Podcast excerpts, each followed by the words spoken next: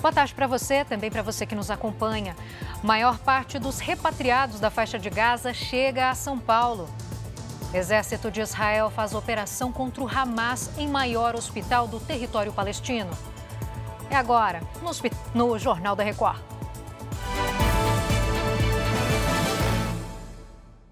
Oferecimento: Bradesco. Comprar online com cartão virtual é fácil. 26 pessoas resgatadas na faixa de Gaza no fim de semana chegaram hoje a São Paulo. Leandro Estoliar acompanhou o grupo. Leandro, boa tarde para você. Oi, Giovana, boa tarde para você, boa tarde a todos. Os brasileiros chegaram pela manhã aqui no aeroporto de Guarulhos num avião da Força Aérea Brasileira.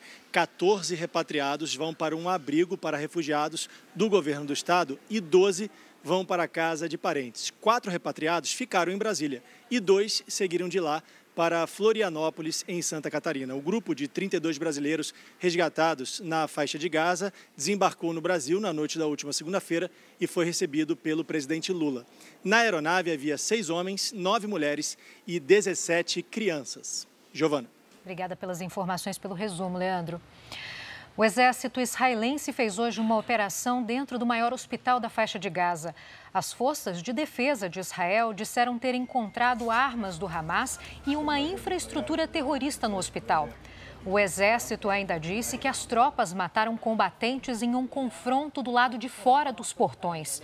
O hospital Al-Shifa, na cidade de Gaza, tornou-se o principal alvo da operação terrestre das forças israelenses, que afirmaram que os combatentes do Hamas têm suas operações em um quartel-general em túneis abaixo dele, o que o Hamas nega.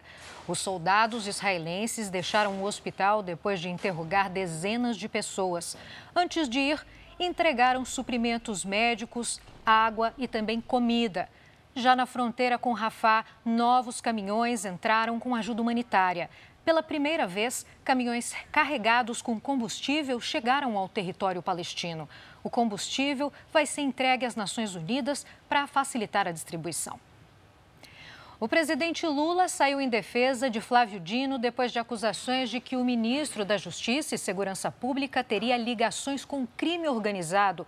A repórter Narla Aguiar traz os detalhes direto de Brasília. Oi, Narla, boa tarde.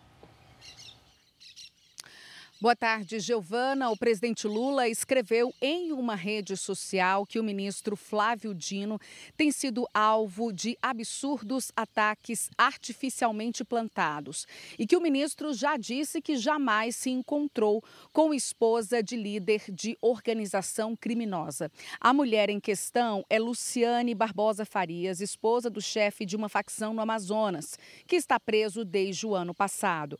O Ministério dos Direitos Humanos e Cidadania confirmou ter pagado uma viagem e a hospedagem dela em Brasília e que isso aconteceu por uma indicação de um representante amazonense para participação no encontro de prevenção e combate à tortura.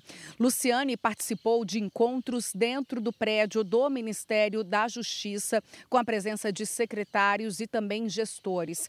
Ela tem uma condenação de 10 anos de prisão por ligação com a organização criminosa do marido, mas recorre em liberdade.